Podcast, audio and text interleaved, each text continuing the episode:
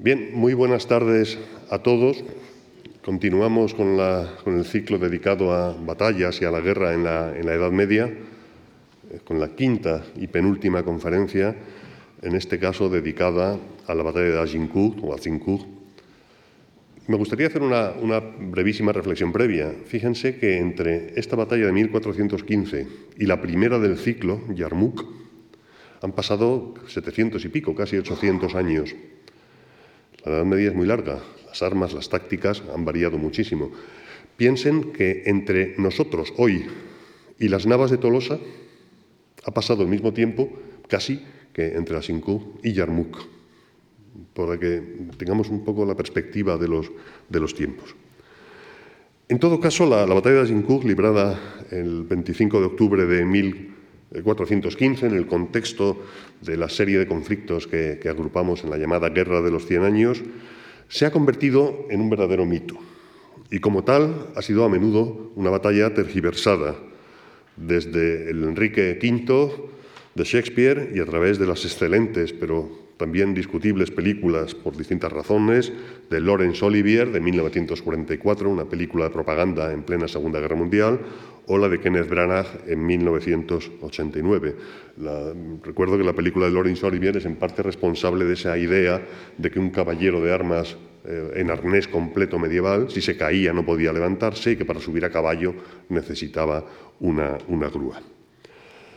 Pero en la historia militar académica reciente, esta batalla también es clave porque a menudo se ha utilizado para, señalar el, el comienzo del renacer de la infantería frente a la caballería pesada medieval, lo cual también tiene un componente de mítico, pero también, y me interesa particularmente porque es uno de los ejemplos, junto con la batalla de Waterloo y la batalla del Somme, que escogió el gran historiador militar John Keegan para, eh, en una obra, en un libro magnífico que escribió que se llama El rostro de la batalla, The Face of Battle, plantear una nueva visión de la historia militar centrada en la experiencia directa de los combatientes, más que en un juego de fichas azules y rojas eh, geométricas sobre un mapa.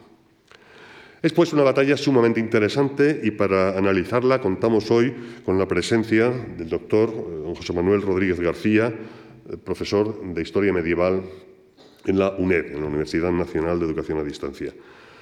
El profesor Rodríguez García realizó su tesis doctoral nada menos que en la Universidad de Salamanca, madre y maestra, sobre la idea y realidad de cruzada en la época de Alfonso X el Sabio y ha dirigido diversos proyectos de investigación sobre órdenes militares en los reinos de la península ibérica y es también investigador principal en un proyecto sumamente interesante sobre arqueología del combate medieval. Por tanto, sus líneas de investigación principales son las cruzadas y la historia militar medieval, y ha publicado extensamente y muy bien sobre, sobre, estos temas y cabe destacar, entre otros, su libro reciente del año 21, si no estoy equivocado, Las órdenes militares de origen hispánico, la guerra juramentada contra el infiel. José Manuel, si se me permite la familiaridad, pertenece a esa hornada de nuevos investigadores en historia militar que conjugan el estudio de las fuentes documentales con el de la arqueología e incluso la arqueología experimental y que además divulgan sobre estas cuestiones, como cuando dirige o dirigió cursos específicos de historia medieval, recuerdo uno muy interesante sobre el tiro con arco desde la prehistoria a época de Enrique VIII en Ponferrada en el año 19. Por eso estoy convencido de que su presentación de hoy será sumamente interesante y no, voy a entretenerme más. Con él les dejo. Muchas gracias a todos.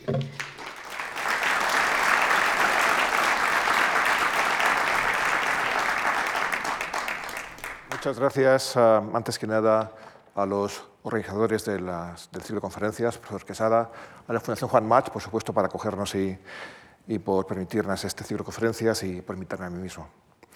Bien, eh, bueno, voy a quitar la americana porque probablemente pase calor aquí arriba. Eh, como saben ustedes, la batalla de Agincourt, Azincourt, se puede escribir con G o con Z, si depende si leen fuentes eh, inglesas o, francesas. Los franceses lo escriben con Z, los ingleses lo escriben con, G. Es una batallas icónicas que en ciertos puntos, o hasta cierto punto ha marcado un antes y un después en diversos espectros. Sobre todo porque es una batalla que para mucha gente marca el sentimiento nacional de un país, en este caso de Inglaterra, Curiosamente, por los mismos años tenemos otras dos batallas que tienen el mismo efecto, que son consideradas batallas nacionales, de espíritu nacional, que son, por supuesto, Tannenberg o Grunwald, depende si quieren seguir la terminología alemana o polaca, en 1410, que marca para los polacos su gran independencia, su liberación frente a los teutones y un poquito antes, en 1385, la batalla de Aljubarrota, entre una guerra civil entre Portugal y Castilla, que para los portugueses también marca, digamos, su liberación o su momento clave de, o punto culminante de la independencia, punto clave. Bien, sobre esta batalla seguro que han visto cosas, han leído cosas, bien la obra de Shakespeare, bien las películas, y lo que ven... vamos a leer, es interesante. Nos pocos, nos felices pocos, nos banda de hermanos, porque aquel que hoy vierta su sangre conmigo será mi hermano, por muy vil que sea. Este día ennoblece su condición. Y los caballeros ahora en sus lechos de Inglaterra se considerarán malditos por no haber estado allí, y tendrán su hombría en baja estima cuando oigan hablar a aquel que echara con nos el día de San Crispín. Es de la obra de Enrique V, de Shakespeare, escrita en el año 1599, 150, 170 años después de la batalla, que sin embargo esta obra ha marcado muchas veces cómo vemos esa batalla y cómo vemos sus protagonistas. Lo que ven a la derecha está puesto a adrede, evidentemente, es eh, la serie Banda de Hermanos, supongo que la conocerán muchos de ustedes, una serie basada en una novela que se escribió en el año 92 sobre la División 101 retransportada. Como título cogió Banda de Hermanos, evidentemente haciendo referencia claramente a este párrafo de Shakespeare de la batalla de Agincourt y Enrique V. Por lo tanto, como ven, esta batalla, que tiene lugar en el siglo XV, tiene repercusiones hasta hoy en día. El título ponía una victoria inesperada. ¿Hasta qué punto es inesperada? ¿O hasta qué punto la gente podía esperar, valga redundancia, otro resultado? Bueno, según los autores que sigamos o que leamos, tenemos, la han calificado de varias formas. En mi título ponía inesperada. Eh, si ven a Lena Bennett, pone una victoria contra todo pronóstico en su obra que abre sobre esta batalla. Si vemos a Barker, otra, otra obra muy interesante sobre este conflicto y sobre este personaje, dice la batalla que hizo Inglaterra, más ni menos, claramente identificando batalla con pueblo inglés. Si seguimos al artículo, un, amplio artículo de más de 100 páginas que escribió los profesores Monteiro, Miguel Martins y eh, Agostino en Portugal, pero que seguían básicamente a Bennett, ellos lo titulaban Un triunfo improbable de una banda de hermanos. Si seguimos a Turil, que es un autor francés, buscando un poco de perspectiva, llama el drama de Asincourt. Evidentemente, se es francés se siente afectado de resultados de esa batalla. Historia de una extraña derrota. Si ven, todos en un sentido, algo que no se supone que debía pasar. Y si vamos a leer Ancurri, sencillamente la batalla de Agincourt. Y ya veremos por qué esta autora siempre te dice la batalla de Agincourt. Porque intenta simplificar muchas cosas que los otros autores han ido estableciendo en los últimos años. Lo que ven ahí es, uno, uh, es un manuscrito del siglo XV que hace referencia a esta batalla, evidentemente. Cuando hablamos de manuscritos, siempre que tienes cosas, hay que las cosas con mucho cuidado. Eh, lo que pinta o lo que representa el, el calígrafo o el ilustrador no tiene por ser siempre realidad, y mucho menos cuando hablamos de armamento. A veces recrean cosas que no son, o a veces se limita a copiar cosas que en ese momento ya no existían. Hay que tener mucho cuidado con ellas, pero siempre es un elemento interesante a la hora de analizar y de ser útil para el historiador. Un historiador, como saben, se basa en tres tipos de fuentes. Las fuentes escritas, bien documentales o cronísticas, las fuentes iconográficas, las fuentes arqueológicas. Son las tres fuentes básicas que usamos. Bien, por tanto, es una batalla icónica, yo creo que eso no queda duda, pero tan trascendental como pintan muchos autores, como crea la sociedad. De hecho, estos últimos días he estado entrando en foros y la verdad es que en Internet, en Facebook, y la verdad es que todavía esta batalla enciende mucha polémica, sobre todo sobre un tema clave, el papel del arco largo, que lo veremos, sigue levantando pasiones sobre eh, gente que es partidaria, partidaria furibunda y gente que dice que, bueno, que no, no tuvo tanta importancia. Bien, cuando hablamos de historia medieval, como de historia antigua, un problema básico son las fuentes. En este pequeño cuadro que hizo la profesora Ann Curry, para el libro que tiene puesto ahí, el de Butterfly Kurt, eh, Fuentes de Interpretación del año 2000, fíjese lo que hace esta autora. Solamente recoge las fuentes del siglo XV, o sea que no han pasado 100 años, que hablan sobre los números de la batalla No todas las fuentes. Por ejemplo, hay dos fuentes que ver aquí abajo, que son las crónicas de eh, y Lefebvre, que hablan de la batalla, pero no dan números. Aunque fueron esos dos autores, fueron testigos de la batalla, curiosamente, pero no dan números. Pero todas las demás fuentes sí dan números. Fíjese, tenemos más de una veintena de fuentes. Y fíjese en la disparidad de los números que nos están dando. Una de las fuentes que, la gente más usa, los historiadores más usamos, sobre todo la historiografía anglosajona, es eh, la gesta de Enrique, que es la, digamos, eh, gesta de Enrique fue escrita por un sacristán, se cree, que acompañaba a Enrique V en toda la campaña de Normandía y Agincourt.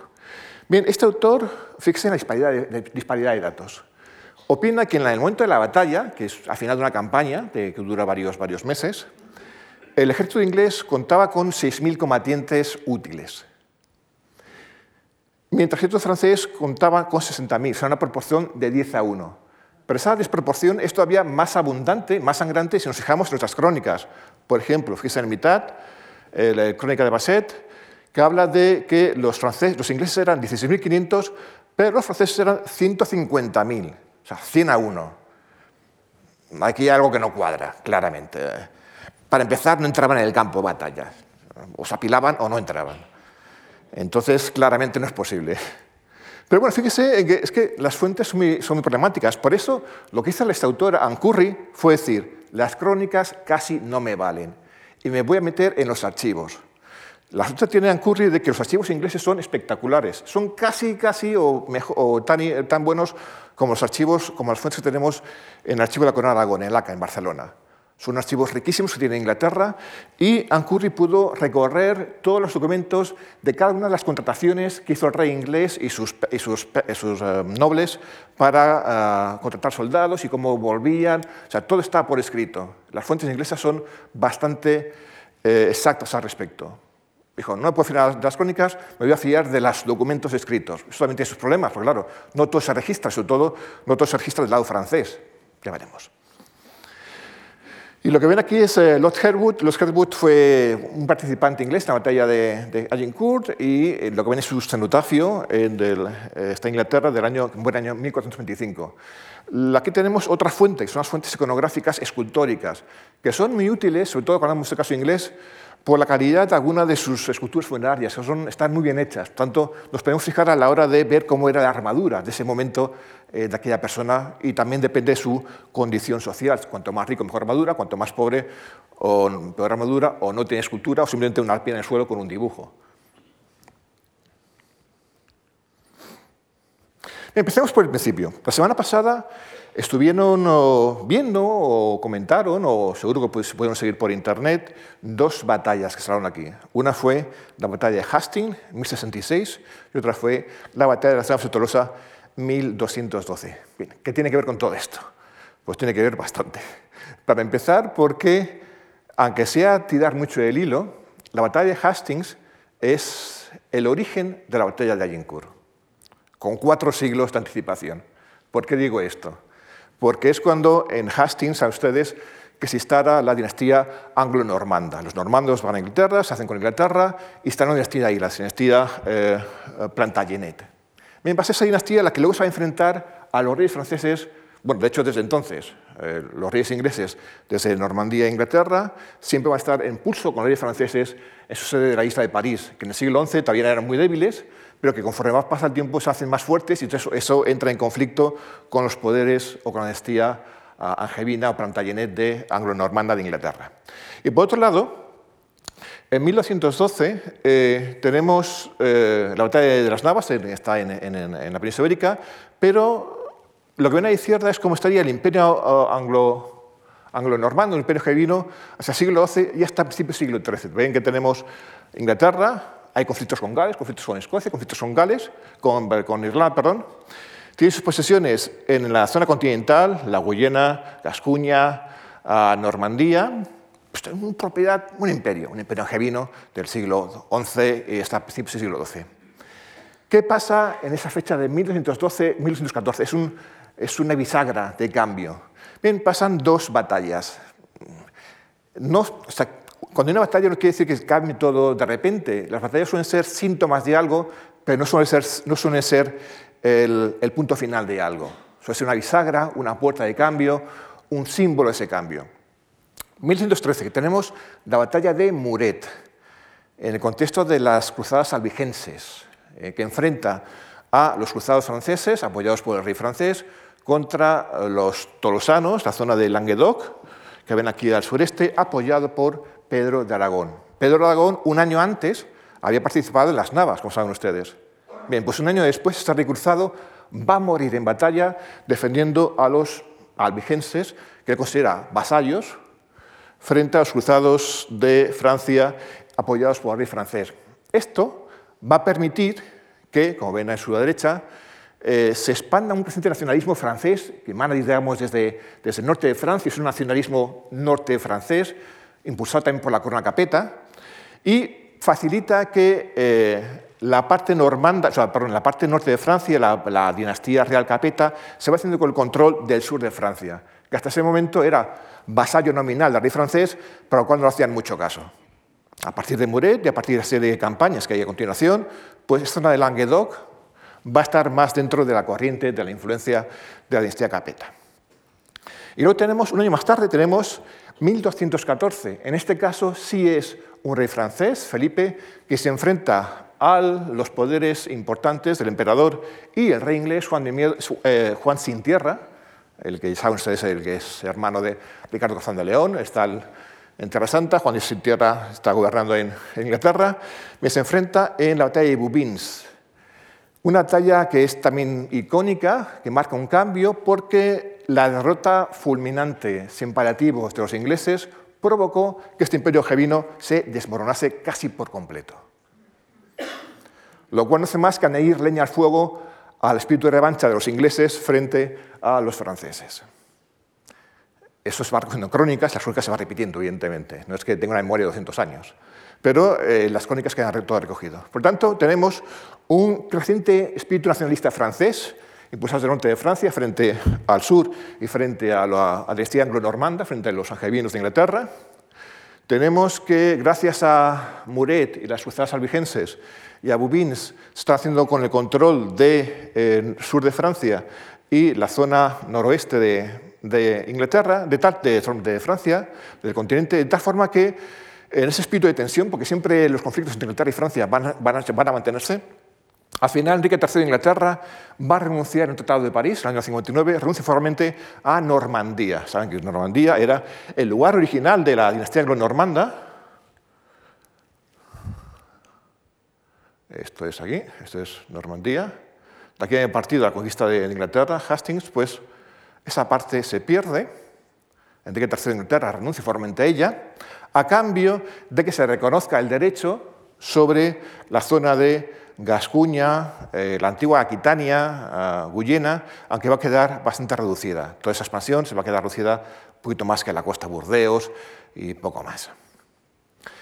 Sin embargo, aunque el rey francés, que es en ese momento Luis IX de Francia, el rey San Luis, el que estaba en las cruzadas, que antes el rey Enrique III había intentado hacer chantaje, porque Luis le pide ayuda y dice, bueno, no te ayudo si no me das tierras en Francia. Bueno, al final no logra vencer a San Luis, firma ese tratado y por lo cual San Luis eh, reconoce la, la, autoridad de Enrique sobre la zona de Gascuña, que también está en disputa con Castilla, y también está ahí Alfonso X, Fernando III, también están todos ahí mezclados en esa disputa fronteriza que hay entre, entre, varios, entre varios monarcas.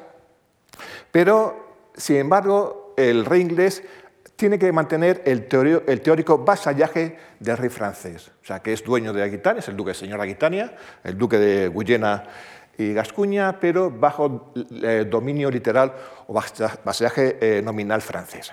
Por tanto, esto es una, digamos, una, una parada en el conflicto, pero la tensión se mantiene. Esto está claro que, bueno, está claro, lo sabemos, lo decimos a posteriori, pero ya en su día las tensiones eran continuas y los roces eran continuos entre ambos países, a pesar del Tratado del año 59 de París. ¿A quién le sigue Enrique III? Pues le sigue Eduardo I de Castilla, Eduardo I de Inglaterra, que está casado con una castellana, ¿eh? con una familia de Alfonso X, que por cierto, cuando se van de cruzada, eh, la esposa castellana le regala a Eduardo una copia traducida del rey militar de Vejecio. Eso lleva a Tierra Santa. Bien, pues eh, el hijo de Enrique es Eduardo I. Eduardo es un rey potente, se llama Longshanks, el que habrá visto la película Braveheart.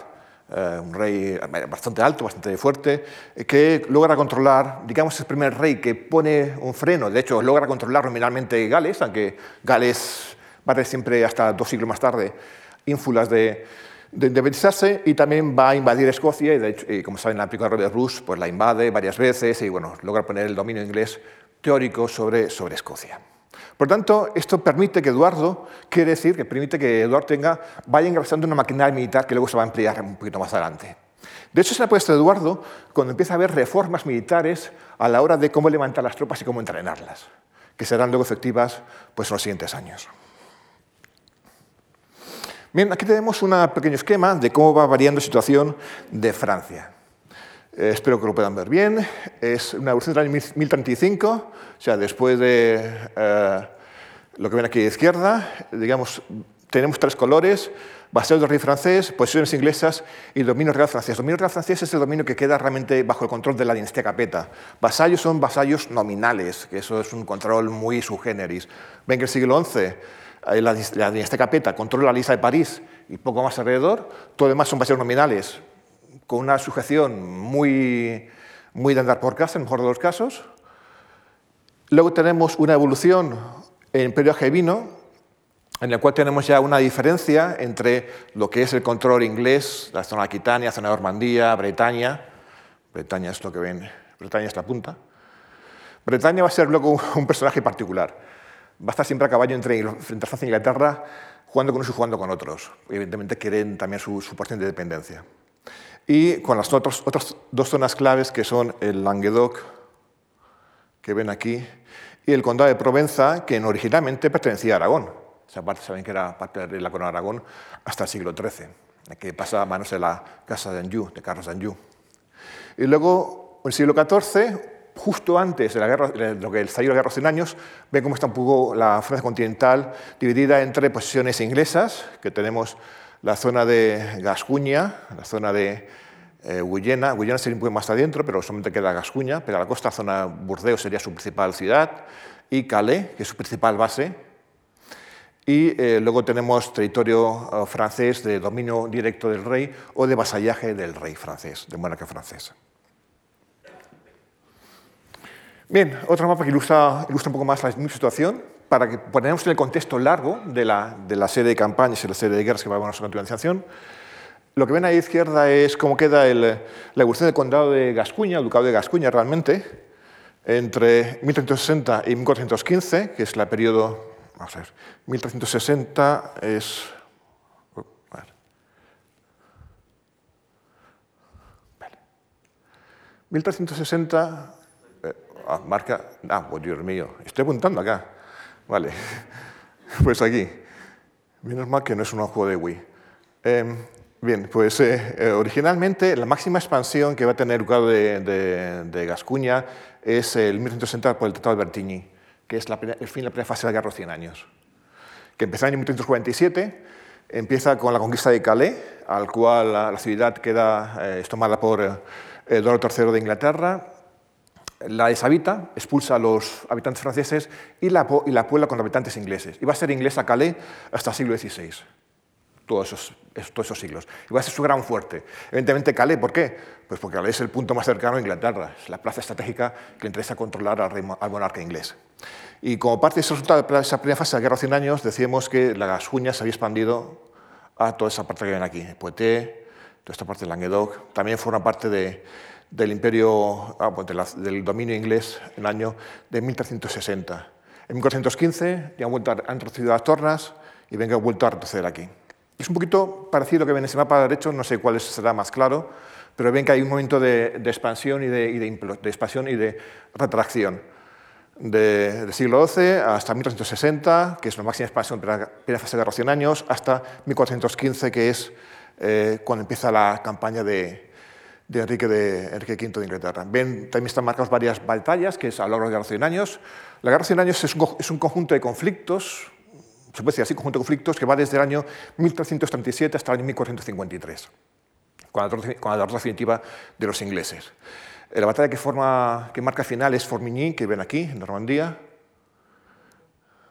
Y eh, hay, muchas batallas, no voy a hablar mucho de ellas. Una batalla importante que parte también la Guerra de 100 años es la batalla naval de la Esclusa, en la cual una flota inglesa derrota a una flota combinada franco-castellana, o mejor dicho, que tenía apoyo castellano, que no era castellana de por sí, legalmente, y ven una serie de campañas y batallas que vamos a ir viendo algunas de ellas a lo largo de los siguientes minutos. Lo que ven aquí es el Ducado de Borgoña, hablaremos un poco, de, un poco después de él, pero ya que está aquí lo vamos a comentar. El Ducado de Borgoña eh, es un apanaje. ¿Qué es un apanaje? El reino de Francia teóricamente era toda esta base continental que ven aquí. El, reino, rey francés, a partir del siglo XIV, lo que va a hacer es que a los hijos que no son herederos al trono les da territorios. Son, se llaman apanajes. Esos territorios, teóricamente, a la muerte de ese segundo tercer hijo, deberían volver a corona francesa.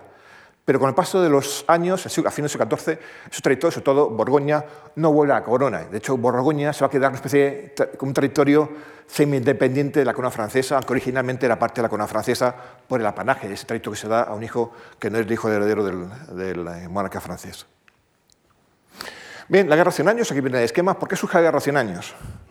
es un conflicto, para empezar, dinástico. Se enfrenta la dinastía eh, capeta francesa, luego pasará a Valois, hay una, hay una cambio de dinastía, con la dinastía Plantagenet inglesa, que luego pasará a la dinastía Lancaster. Si se fijan, en los dos hay un cambio de dinastía, que son producto de tensiones internas y externas. La guerra va a afectar mucho a nivel interno en, ambos reinos, con lo cual va a facilitar que en ambos haya un cambio de dinastía, además de los problemas internos. Bien, ahí tenemos que Felipe III, tenemos el año 1300, 1304 es cuando muere, Luego tenemos Felipe IV. Ven que... vale, aquí. Supongo que al final aprenderé. Ven que tiene varios, varios hijos. El heredero, que sería Luis X, que muere muy jovencito. Luego sigue Felipe V. Luego sigue Carlos IV, que muere también. Y no tiene más hijos. Solo tiene una hija, Isabel, que se casa con Eduardo II de Inglaterra. Con Eduardo II de Inglaterra y que da lugar a, a Eduardo III.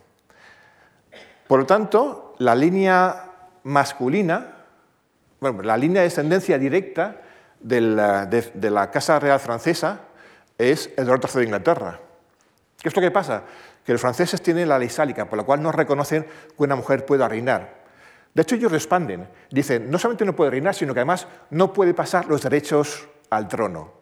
Con lo cual los franceses se niegan a aceptar a quien debería ser su heredero natural, que sería el monarca inglés Eduardo III, y nombran a Felipe VI, la casa Valois. Se casa, acaba, acaba la dinastía Capeta y empieza la casa Valois, por ese cambio de familias. Porque no reconocen el derecho de las mujeres ni a reinar ni a, pasar el derecho sobre el trono. De tal manera que tenemos un problema dinástico, claramente, entre la dinastía, Plantaría en este momento todavía contra la dinastía Capeta, en este momento ya Valois. Luego se unen más problemas, hay más tensiones latentes.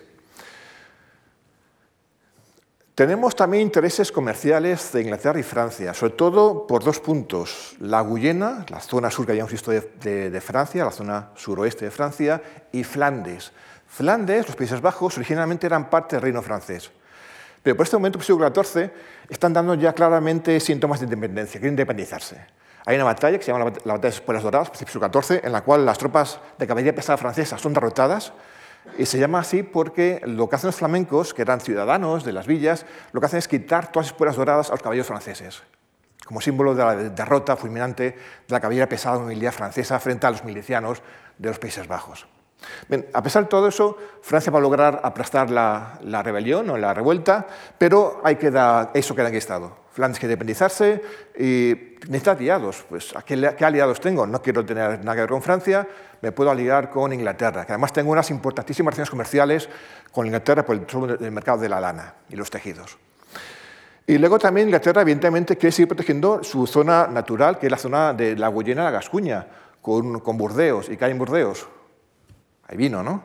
El comercio de vino de Inglaterra con Burdeos es, es increíblemente cuantioso y realmente rico para las arcas inglesas. Por tanto, tenemos eh, esos conflictos dinásticos, territoriales y económicos que dan lugar o que impulsan a que estalle la guerra. Esta guerra, esta serie de conflictos, tiene varias fases, decimos historiadores. Ellos no, ellos no llaman fases, decían que pasó una cosa y otra, pero ellos evidentemente no decían que había fases. La primera fase es claramente de expansión inglesa. El otro de Inglaterra va arrasando.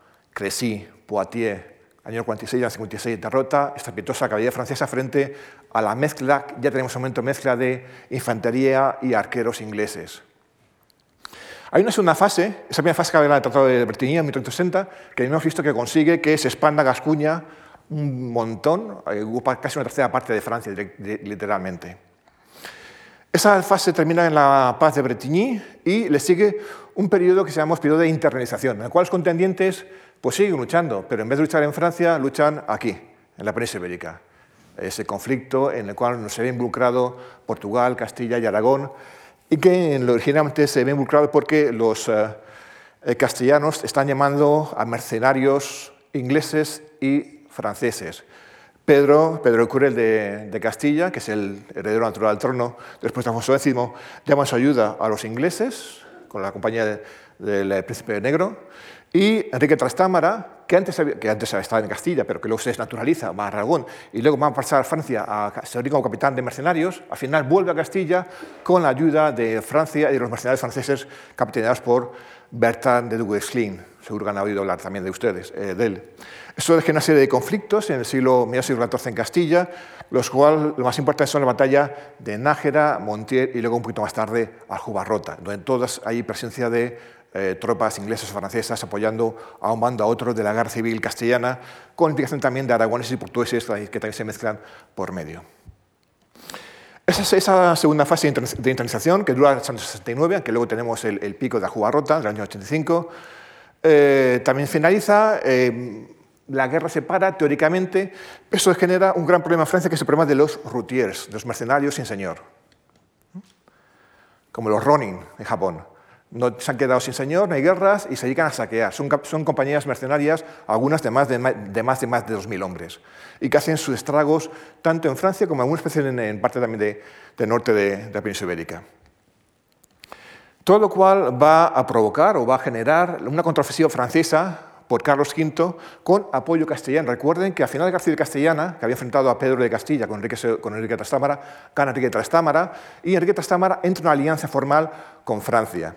Y Francia, cada vez que quiere enfrentarse a Inglaterra, pide apoyo castellano, o bien por mercenarios, o bien, muy importante y fundamental, por el apoyo de la flota castellana de los puertos del norte, los puertos del Cantábrico, sobre todo de Santander y las provincias vascas. Por ejemplo, en el 72, que, que tiene marcado ahí, es el año en que una flota eh, franco-castellana, bueno, básicamente castellana, derrota a los ingleses en la batalla de La Rochelle. Probablemente una primera batalla donde se usa en artillería naval, mm, no muy potente, pero ya hay, ya hay efectos. Y el año 80, que tienen ahí, luego hablaremos de él, pues un año interesante que siempre me gusta marcar.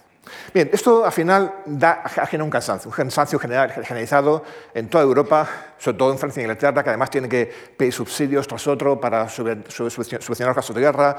Francia está devastada por ataques ingleses, por los routiers, por la guerra civil también que surge entre ellos. Total que eso también hay que añadir el problema de la peste negra. También estamos en el siglo XIV, eh, a todo ello se une un problema de sanitario, que es eh, de demográfico, es la peste negra. Y eso lo cual provoca problemas sociales tanto en Francia, que es la famosa Jacquerie, como en Inglaterra, que es la revolución de Taylor. Que eh, en el caso francés, Taylor va a ser otra de las puntas que vaya a favorecer a que la dinastía Plantagenet finalice y se pase a la dinastía Lancaster. Mira, aquí ven en serio, bueno, ya me me he pasado, bueno, hay una serie de personajes rápidamente, algunos ya sonará, simplemente para que hacen un poco, uh, menciona algunos que ya, que ya hemos nombrado, Bertrand Duque de Sclin, Carlos VI, Ricardo II, Enrique IV de Inglaterra, Enrique V, un poco las, ven las fases, algunos de los puntos principales de, esa, de ese conflicto. Bien, aquí tenemos un pequeño ejemplo de cómo eso afectó en la península ibérica. Tenemos ahí dos batallas, no voy a entrar en ellas, es un tema para que las vean y que tengan, sean conscientes que estamos dentro de inmersos en ese conflicto de la guerra de 100 años, también en, la península ibérica. Como son Nájera, ven los números que se barajan, y a Jugarrota, que es lo que ven a la derecha. La batalla de Jugarrota es una batalla, es un campo que está excavado, hay ciertas discusiones sobre su excavación, pero bueno, es un, eh, fue una empresa nacional de excavación, en la época de dictadura portuguesa, es un símbolo nacional de, Portugal. Y aquí tenemos, como ven en, eh, en, eh, en Nahor, tenemos arqueros ingleses protegidos por pozos de lobos y estacas. Algo ya se había empleado en Poitiers, en Crecy, que luego se, va a emplear, se va a, emplear en Agincourt. O sea que la táctica inglesa, que es innovadora en su momento, no se puede decir que para el siglo XV sea novedosa, porque ya llevan 50 60 años utilizándola. Y lo que ven en el centro es un pequeño conflicto, es una pequeña escaramuza, justo antes de Nájera, pero que demuestra que las armas inglesas no son invencibles, se puede derrotar a, los ingleses. Es el pequeño conflicto, el pequeño choque de Inglismendi, que está al norte, en, el norte de, norte de Castilla, en el cual una, una partida de tropas inglesas con, con arqueros y gascones, recuerden que los gascones eran parte de Inglaterra en ese momento, se enfrentan a los castellanos y los castellanos tienen que eh, descabalgar, porque evidentemente si matan, matan los caballos, descabalgan, atacan a pie y al final consiguen, hacerse, consiguen derrotar a esta tropa inglesa. Por tanto, los ingleses no son, no son imbatibles. De hecho, poco después, Carlos de Francia va a recuperar parte del territorio inglés a base de no enfrentarse en campo abierto a los ingleses. Les toma los sitios, hace sombra a sus tropas, ataca a los convoyes de suministro, pero no hay conflictos abiertos, aún así logra vencer a los ingleses en la última parte del siglo XIV.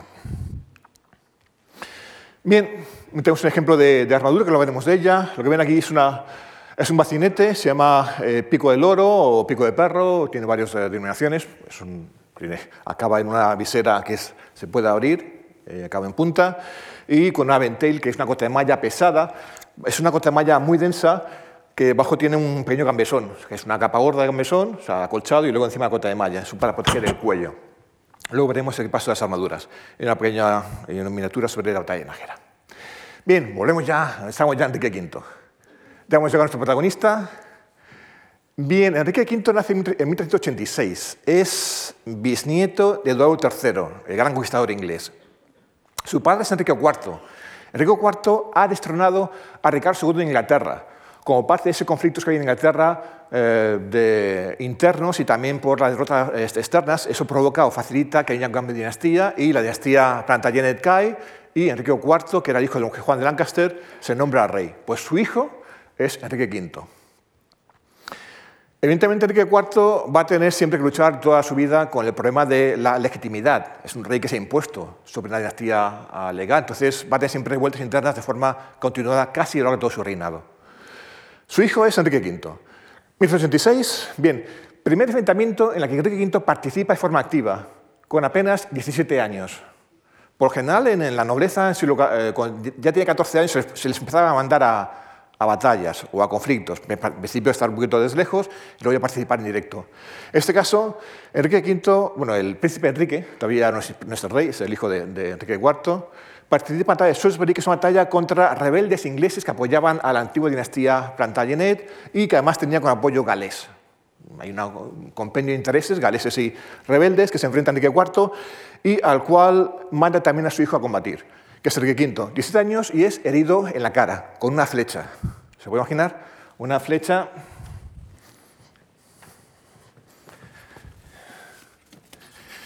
Bien, lo que ven aquí es una flecha, es una réplica de una flecha siglo XV-XVI inglesa, de un arco largo inglés. Esto clavado justamente por debajo de la cuenca del ojo. Y sobrevive.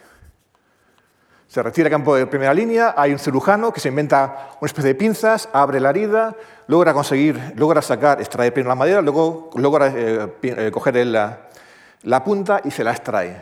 Enrique V siempre queda marcado, pero vive, de milagro. Cualquier otra persona, un centímetro más arriba, un centímetro más abajo, hubiera muerto. De hecho, porque le pasa por el ojo y se queda, alojado entre el cerebro y, la oreja, pero por dentro de la cabeza. Bueno, pues eso es lo que tiene clavado Enrique V. ¿Y cómo es que Enrique V, bueno, cómo es que al príncipe se le clava una flecha que han visto antes que tenemos esas armaduras, esos eh, capacetes con el visor bajado? Bien, pues porque era muy normal que los mandos se levantasen la visera para poder ver o para dar órdenes. ¿Qué problema tienes? Cuando tienes un enemigo, te lanza un montón de flechas, algún te va a acabar dando. Lo que le pasa a Enrique V. Los franceses aprenderán. Los franceses, cuando se enfrentan con los ingleses, siempre van con la visera bajada y la cabeza bajada, por si acaso. Bien, el caso es que sobrevive y acto seguido el rey dice, bueno, pues ha sobrevivido, ya es mayor de edad, a, luchar. Y le manda a luchar contra Gales. Estaba intentando rebelar. Son cuatro años, cinco años de campañas. Al principio al en momento príncipe.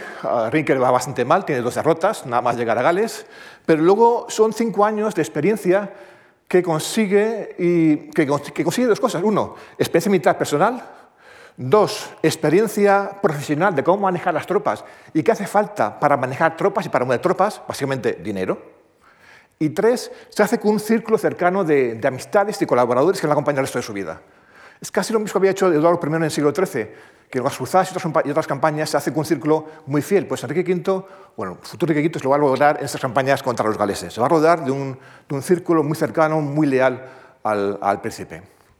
De hecho, eh, Enrique, Enrique V, que luego es Enrique V, es lo que podemos definir como el bando de los halcones en el trono inglés.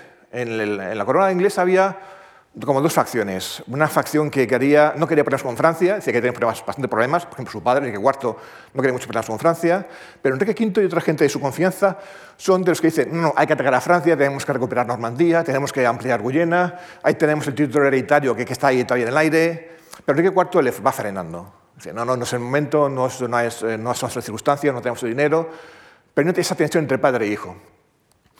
Lo que pasa es que a partir de 1406, eh, el rey Enrique IV de Inglaterra sufre periodos de enfermedad que le deja inválido tendido en la cama. Esos son periodos, a partir de entonces el, rey, eh, príncipe Enrique pasa a formar parte del Consejo de Gobierno, pero siempre con esa tensión con su padre, que a veces hace que su padre difiera unos cargos en su hermano pequeño, en sus hermanos pequeños, para ciertas cosas. Por ejemplo, las campañas contra, Irlanda no manda a Enrique, se manda a otro hermano de, Enrique.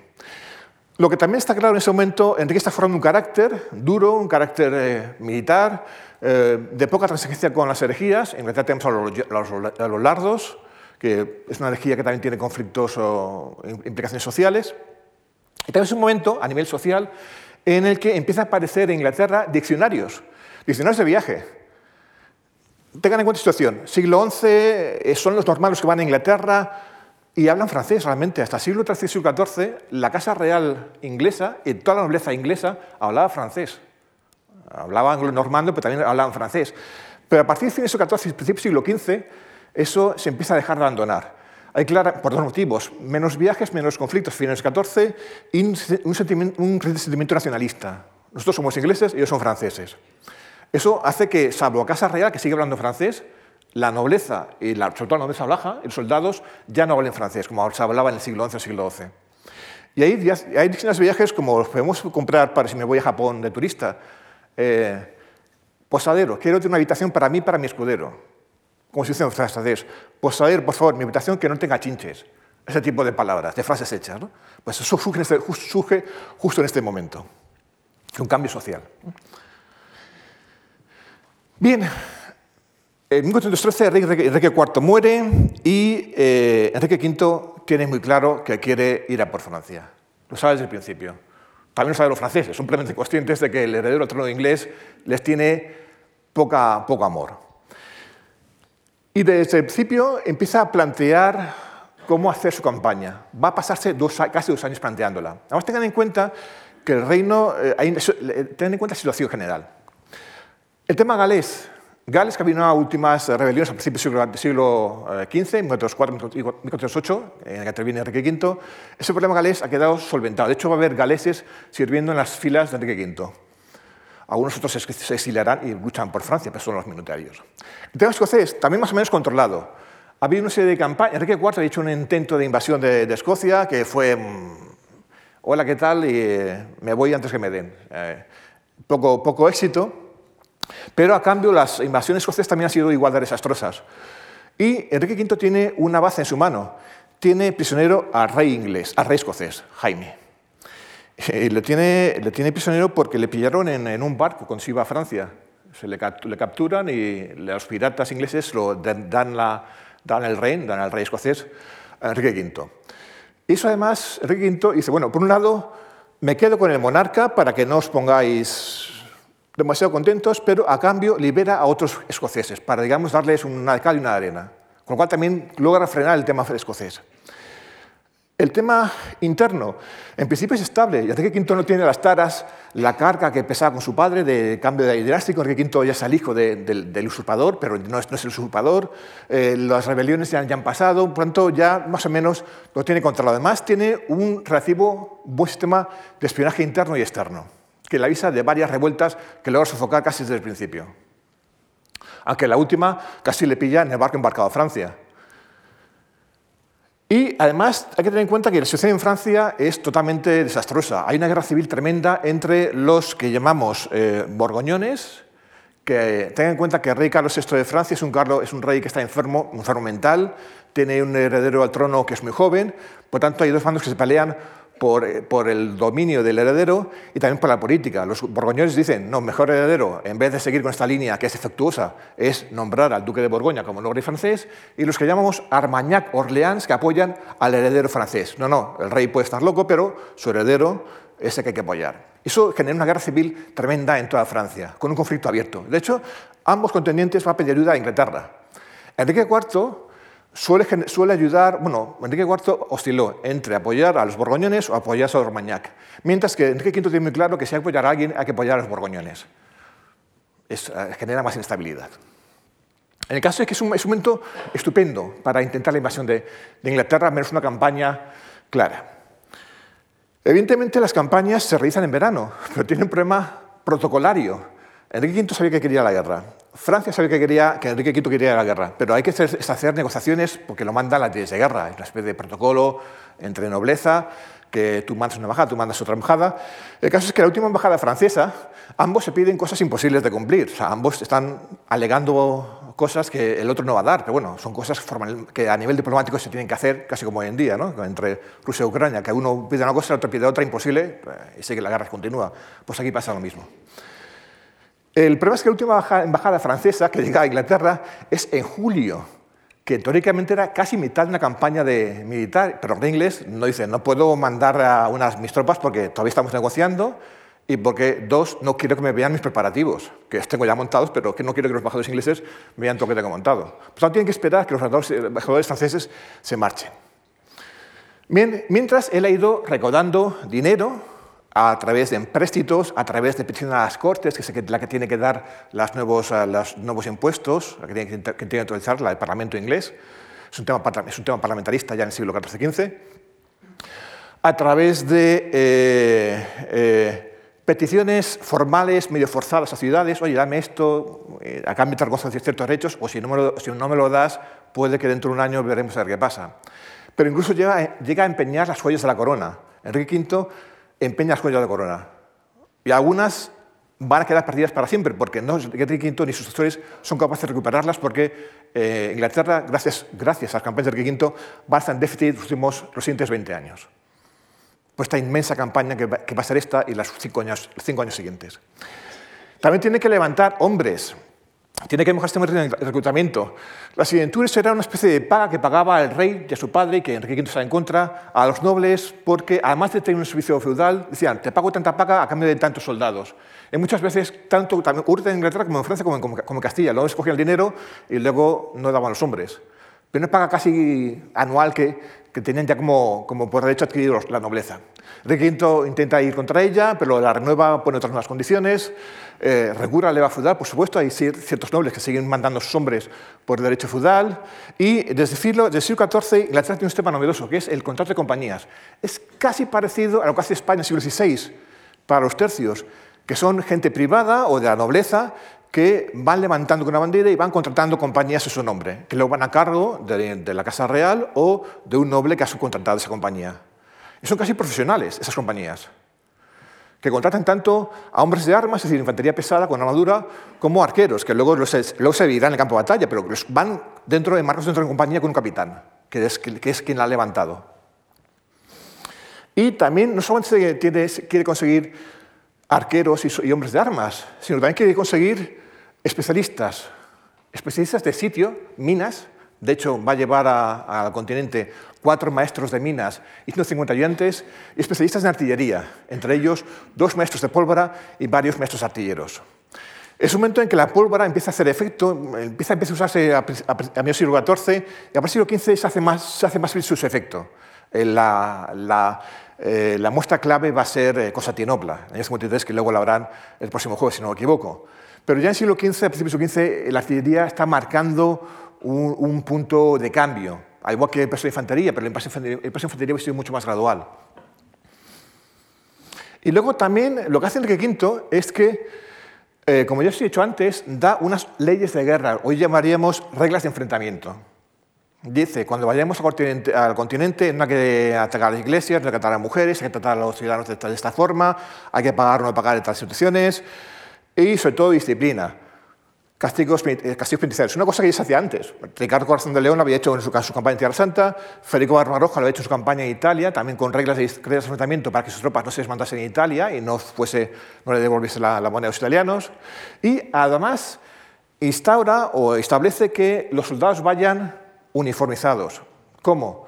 Con pequeñas insignias, pequeños parches de tela o metálicos. Si eres un noble te daría un parche metálico, si eres un soldado te daría un parche de tela. Todos deben llevar la cruz de San Jorge, la cruz roja inglesa. Y luego cada uno debe llevar otra insignia con el escudo o los colores de su capitán que la, que la ha levantado. Por ejemplo, si a ti te ha levantado la Casa Real inglesa, Enrique V, pues los medios territoriales, debes de llevar un parche con la cruz roja de, una cruz roja de Inglaterra, y luego el, el parche que tiene Enrique V es un cisne blanco una joya o en un parche. Y luego capitán tiene sus propios símbolos. Y eso lo ordena Enrique V antes de marcharse a Inglaterra. Porque ten en cuenta que luego en Inglaterra, luego en Francia, ahí te puedes mezclar con mucha gente. De hecho, hay escoceses que están en Francia, hay franceses que luchan por ti y otros que luchan contra ti. Por tanto, identificarse es un tema clave. También, por supuesto, hay que, hay que hacer un acopio de armas, muchísimas armas. decenas de miles de flechas, miles de arcos, armaduras, espadas que van a parar a la Torre de Londres. Enrique IV ya lo había establecido como un centro de logístico, pero Enrique V se quitace la transforma en el, gran arsenal de Inglaterra, que la Torre de Londres, eh, y la hace como centro. Eh, de hecho, cuando hablamos de flechas, hay varios centros por toda Inglaterra que se encargan de recoger flechas, las meten en carros, en, baúles dentro de carros, y las llevan a la Torre de Londres, y ahí luego se distribuyen, se, se enmarcan o se empaquetan para llevarse. También establece los sitios de concentración donde se van concentrando las tropas que luego tendrán que ir a los puertos para marchar a Francia. También hace una campaña de propaganda a nivel religioso y a nivel, a nivel nacional. O sea, voy, vamos a ir a luchar contra Francia porque es una lucha entre la razón inglesa apoyada por Dios contra los rebeldes franceses. Y ahí Carlos V, Enrique V está mm, jugando a dos papeles, de factor religioso, Dios ayuda a Inglaterra, y factor nacional, Inglaterra contra Francia que por supuesto ayuda también a la hora de recaudar fondos. Pues fortifica los puertos, eh, llama... Y una cosa que establece Enrique V que poca gente sabe es que, claro, me voy a llevar un montón de hombres, me voy, a llevar casi a la flor innata de Inglaterra a, luchar en el continente. ¿Qué pasa en Inglaterra? Y si, alguien, y Francia manda una flota por otro lado, ¿qué hacemos? Bueno, pues deja unos sus hermanos, por si acaso, unos cuantos nobles, y ordena que todos los religiosos ingleses se armen y vayan a las ciudades de la costa directamente, ni monje ni religioso. Tú vas armado y si hay conflicto vas a defender tu ciudad. Una orden real, Enrique V. Y, bueno, y también, evidente, establece acuerdos diplomáticos para protegerse los flancos.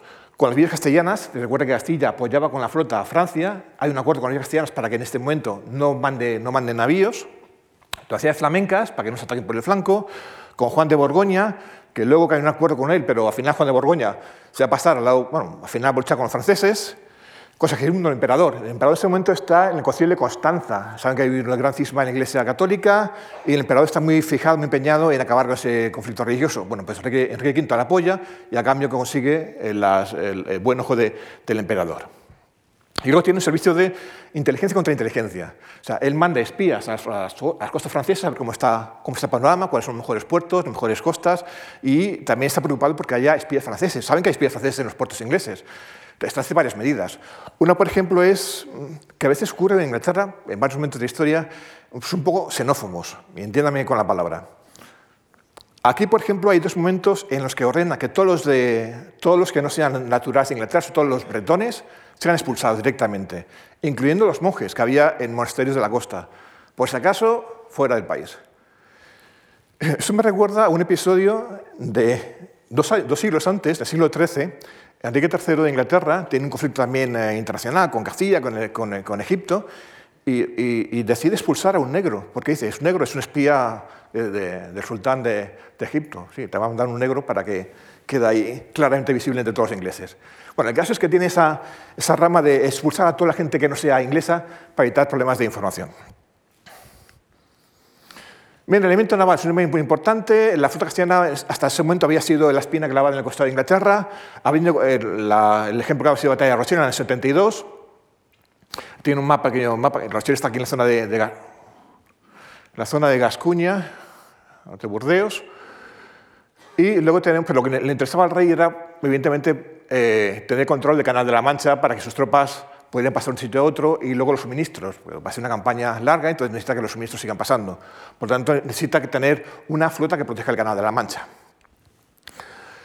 Eso lo hace consiguiendo, mandando construir o contratando o subaquilando unos 800 navíos de transporte que van a ser protegidos por 20 galeras. Que eran galeras, pues no quedan muy claro en las fuentes si eran galeras o eran grandes cocas, grandes navíos redondos que, militares, pero son hacen de escolta, con algún apoyo de naval flamenco también que contrata, que alquila.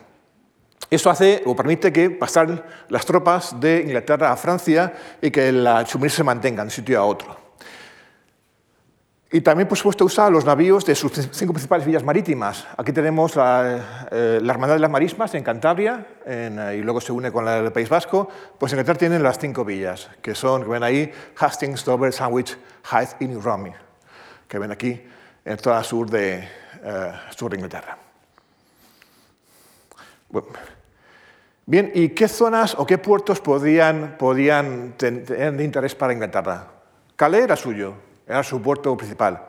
Pero luego tenía otros dos puertos que le están haciendo mucha pupa. Uno era Dieppe y otro era Harfleur. Eh, bueno, Harfleur, está justamente... Ah, Dios mío, ¿cómo es posible? Está justamente aquí, pegado al Havre, ¿vale? Ahí está Harfleur. Una ciudad portuaria muy importante para el francés y desde la cual se habían lanzado campañas punitivas o contra, contra Inglaterra, entre ellas una campaña del año 80 en la cual el almirante Castillo Tobar va a saltar las cercanías de Londres, se mete por el Támesis y incendia los pueblos cerca, de Londres. No llega a quemar Londres, pero se queda muy poca distancia de Londres. Evidentemente los ingleses saben que Hafle es un puerto principal, y si quieren acabar con la capital ofensiva francesa, tienen que tomar Harfleur. Entonces, Harfleur, ¿por qué? Es un puerto cercano a la costa inglesa, son buena base de operaciones y logran convertir en Nueva Calais, expulsando a la, población francesa y metiendo pobladores ingleses. Es la puerta que va a Rouen, subiendo el Sena. Rouen es la capital de Normandía y por ende es la puerta que abre el dominio de Normandía es hacer los ataques piráticos y era también un puerto naval importante francés con capacidad de darse de, de, construcción naval militar. De hecho, por ejemplo, además de la campaña de, de Toba, también había parado ahí eh, Pere Niño el Victorial, también ha parado ahí en sus campañas contra Inglaterra, y de ahí también sale Betancourt, que va a conquistar o, va a descubrir las Canarias. Bien, el caso es que ahí tenemos a Halfler, y tenemos otra párrafo de Enrique V, de la obra de Shakespeare, ese famoso uh, párrafo de A la brecha. ¿no? Habrá visto muchas películas y obras de teatro. Bien, eh, en principio la toma de Hafler eh, iba a ser una toma teóricamente rápida, al menos lo que esperaba Enrique V. Enrique V lleva muy tarde, se había sido a finales de julio, principios de agosto, y no tenía mucho tiempo, entonces esperaba que la toma de Hafler fuese rápida, fuese, no por sorpresa, porque cuando ves una flota llegar, poca sorpresa puede haber, pero eh, que fuese algo que se solventase en dos o tres días y le va a llevar, sin embargo, cinco semanas la toma de Harfler. Bien, la zona, bien una, parte de la, ciudad, la zona del mar estaría por este lado, eh, el estuario estaría por aquí. Eh, Enrique va a llevar 12.000 hombres, entre ellos mineros, artilleros, y establece dos campamentos. Uno, el que ven aquí, donde está Enrique V, y otro, Duque de Clarence, que es su hermano, su segundo hermano, que está haciendo su campamento aquí. ¿Qué hacen los eh, habitantes de Hafler? Bueno, pues Hafler eh, logra en primer momento pararles. Eh, había, las franceses tenían defensas en las costas y había una fuerza móvil, pero no llega a tiempo y los, ingleses logran desembarcar. tardan tres días en desembarcar, pero desembarcan, sitian Hafler, pero no antes de que un refuerzo de 300 caballeros franceses se, se introduzcan en la ciudad y haga que la dotación de la ciudad sea, pase de 100 pase a 400 o 500 combatientes. Lo va a multiplicar por 5 su capacidad de resistencia. A pesar de los esfuerzos ingleses, eh, va a intentar el sitio, la muerte, que mueran por, eh, por, hambre. Los franceses responden a sellar estas dos puertas, si, si esta puerta, con lo cual esto se inunda y se convierte en un pantano, que luego va a ser el, origen de, la disentería. Pero en principio esto era un, un brazo del río, pasa por aquí, a la ciudad y se por aquí. Lo que hacen los franceses es cerrar esta puerta y convertir esto en marisma, con lo cual bloquean cualquier ataque por aquí y hace más esto convierte en un pantano. El duque de, eh, duque de Clarence, que lo va a Enrique V, va a atacar por esta puerta, Enrique lo hace por esta puerta. Son ataques de tentativa, no son ataques frontales, no son ataques masivos. Y también lo que se van a hacer es poner máquinas de artillería pesada, artillería de pólvora y artillería eh, neurobalística, o sea, trebuchets y mangoneles. Y a su vez, lo que hace eh, el duque de Clarence es hacer una mina. Saben que hay dos formas de derribar una, una muralla, o base de golpes con artillería, o minando por debajo, eh, quitando los cimientos, se prende esa galería y luego al prender la galería, la galería se hunde y parte de la muralla se, se, se desprende, se, cae. Lo que hacen los franceses es que lo están viendo y hacen contraminas. A la mina inglesa le hacen otra mina por debajo y hacen lo mismo prende fuego y la mina inglesa se cae antes de que lleguen a la muralla francesa. Al final, a cabo de un mes, justamente cuatro semanas, los ingleses, a pesar de todo, gracias a su artillería, logran derribar parte de una muralla, parte de la, que ven la muralla no, está ahí, y hace que una semana, más tarde Harfler se rinda. Dicen, aquí no viene nada más a ayudarme, pues nos rendimos. Una ciudad importantísima, un puerto clave, pero que ha demorado la campaña más de un mes. Y nos estamos metiendo ya en eh, final de septiembre, en principios de octubre. Bien, originalmente hay autores que tenían varias hipótesis. Unos autores decían que de Harfler luego el rey podía tener dos, tres, tres vías. Una, ir hacia, ir hacia el sur, la Guyena. Si hubiera sido en principios de junio, hubiera sido, haber hecho esto, pero en agosto ya, septiembre, octubre, imposible. Otra, Calais, por tierra o por mar, que era otra opción, u otra, adentrarse e intentar un asalto hacia París.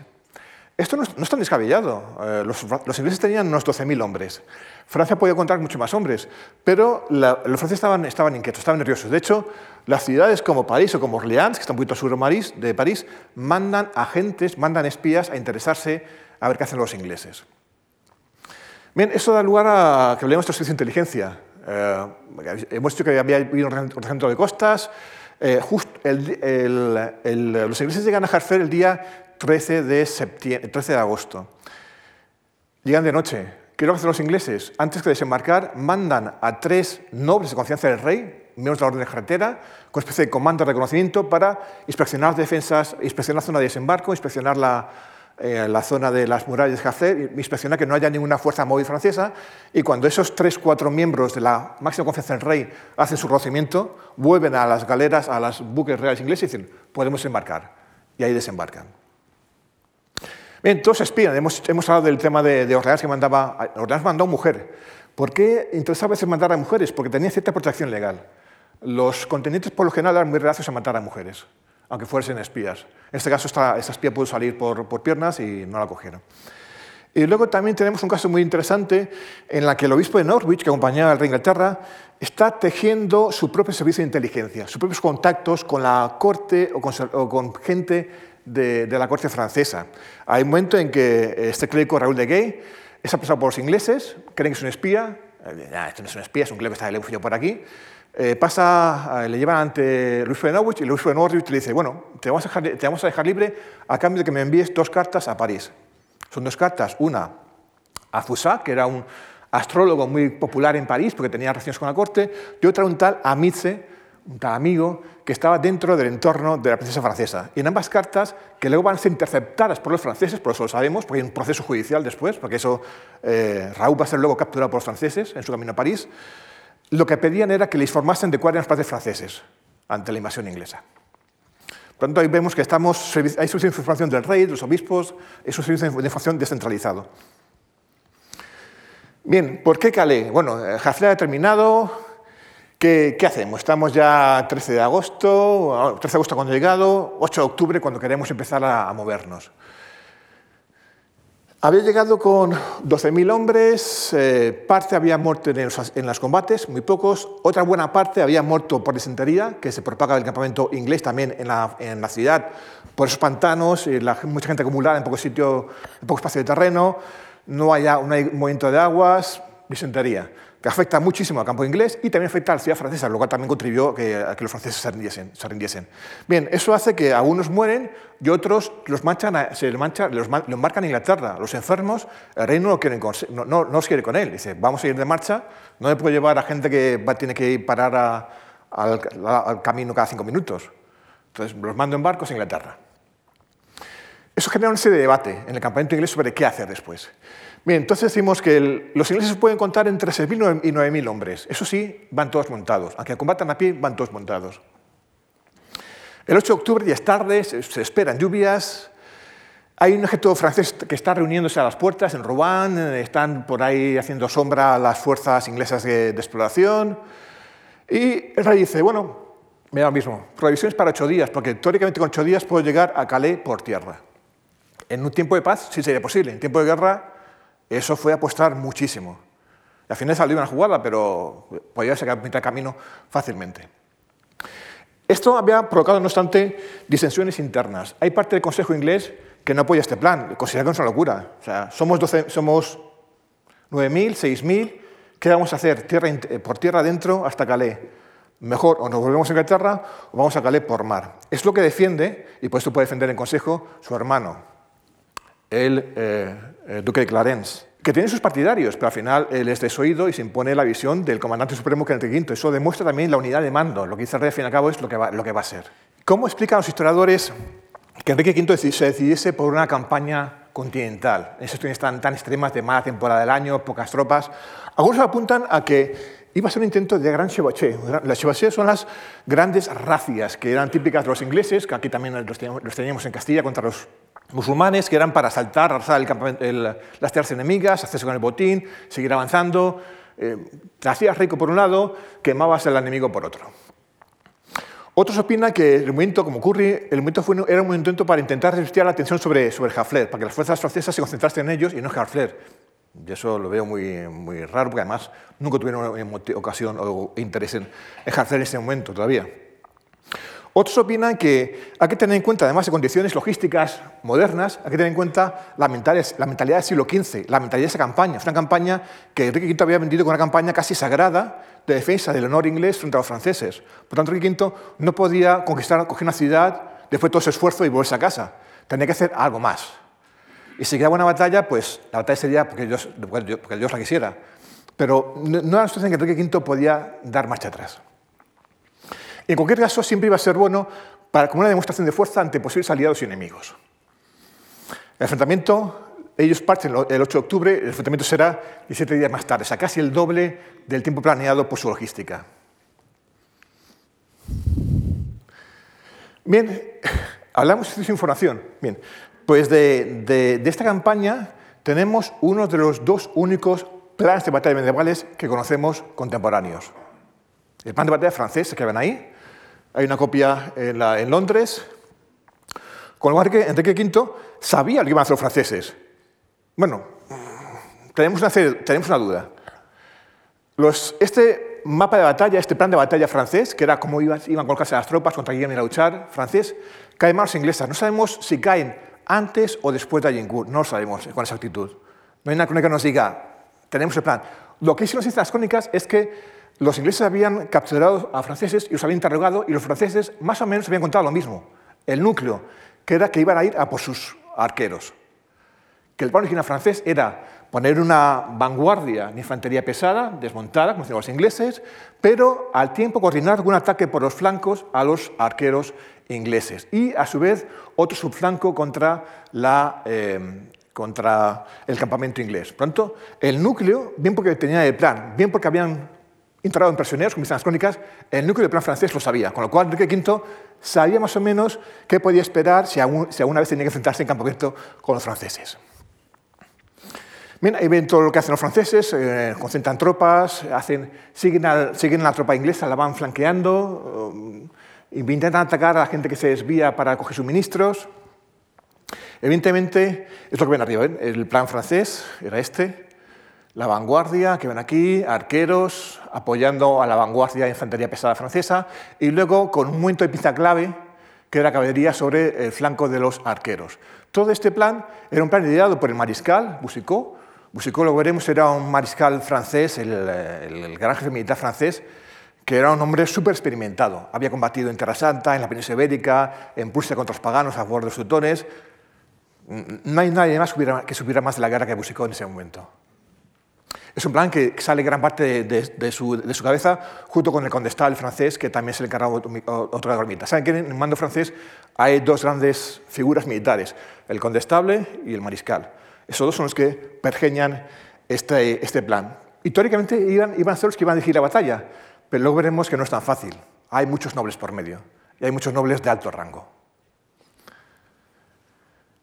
Bien, en cualquier caso, la marcha inglesa es, es, complicada, no va a ser tan fácil como ellos esperaban, como Enrique V esperaba.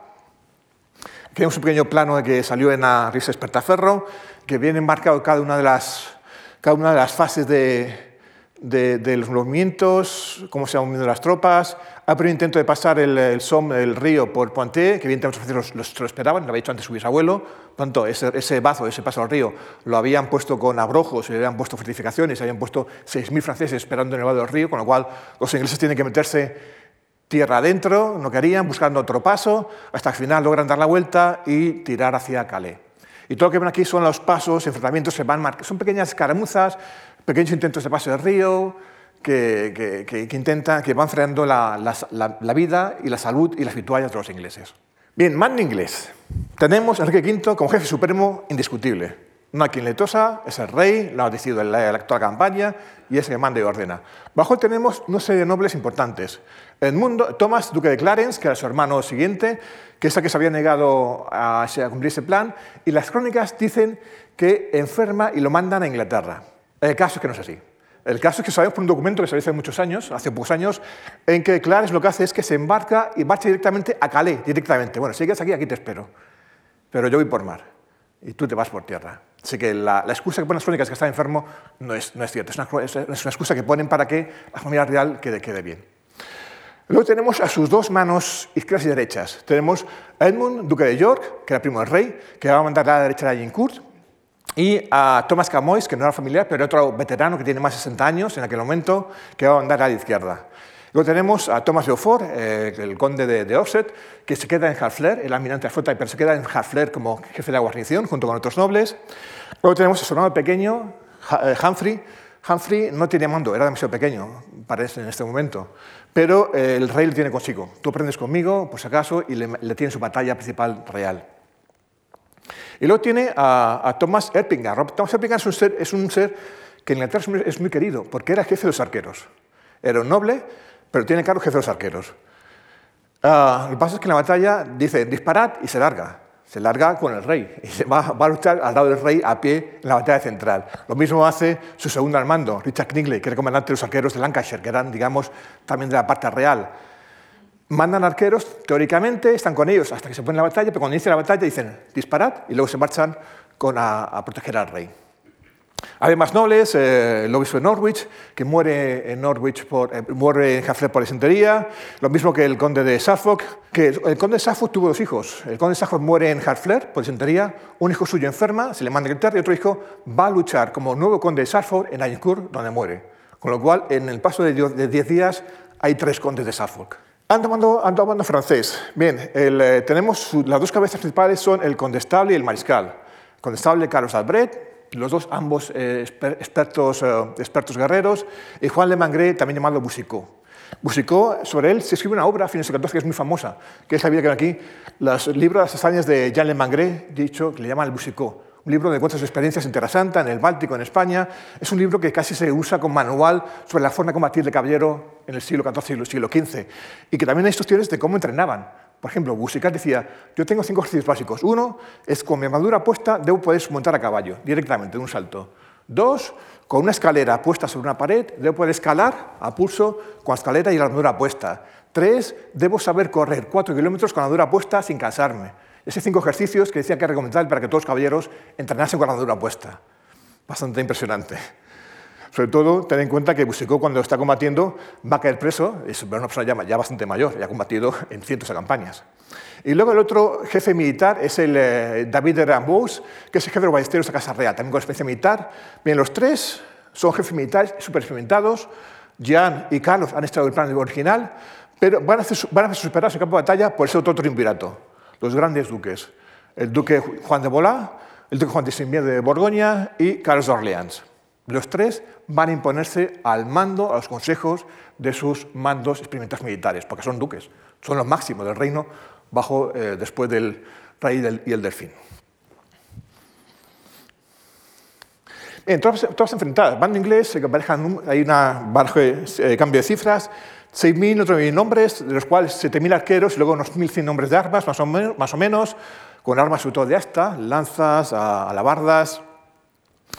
Eh, algunas las llevas, la mayoría son, son semiprofesionales. Mando francés, buena caballería pesada, es una, buena, una parte de la nobleza francesa está, está intentando reunir, reunirse a marchas forzadas al campo de batalla.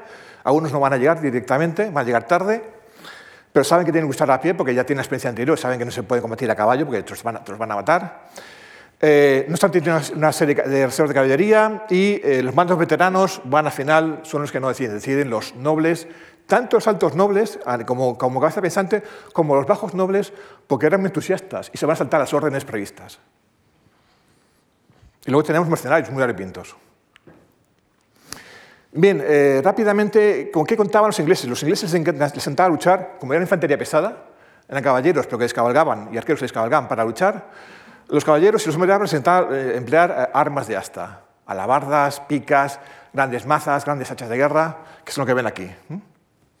Tanto en la, miniatura que ven a la izquierda como un ejemplo de las diferentes tipologías de, armas de asta que ven a la derecha.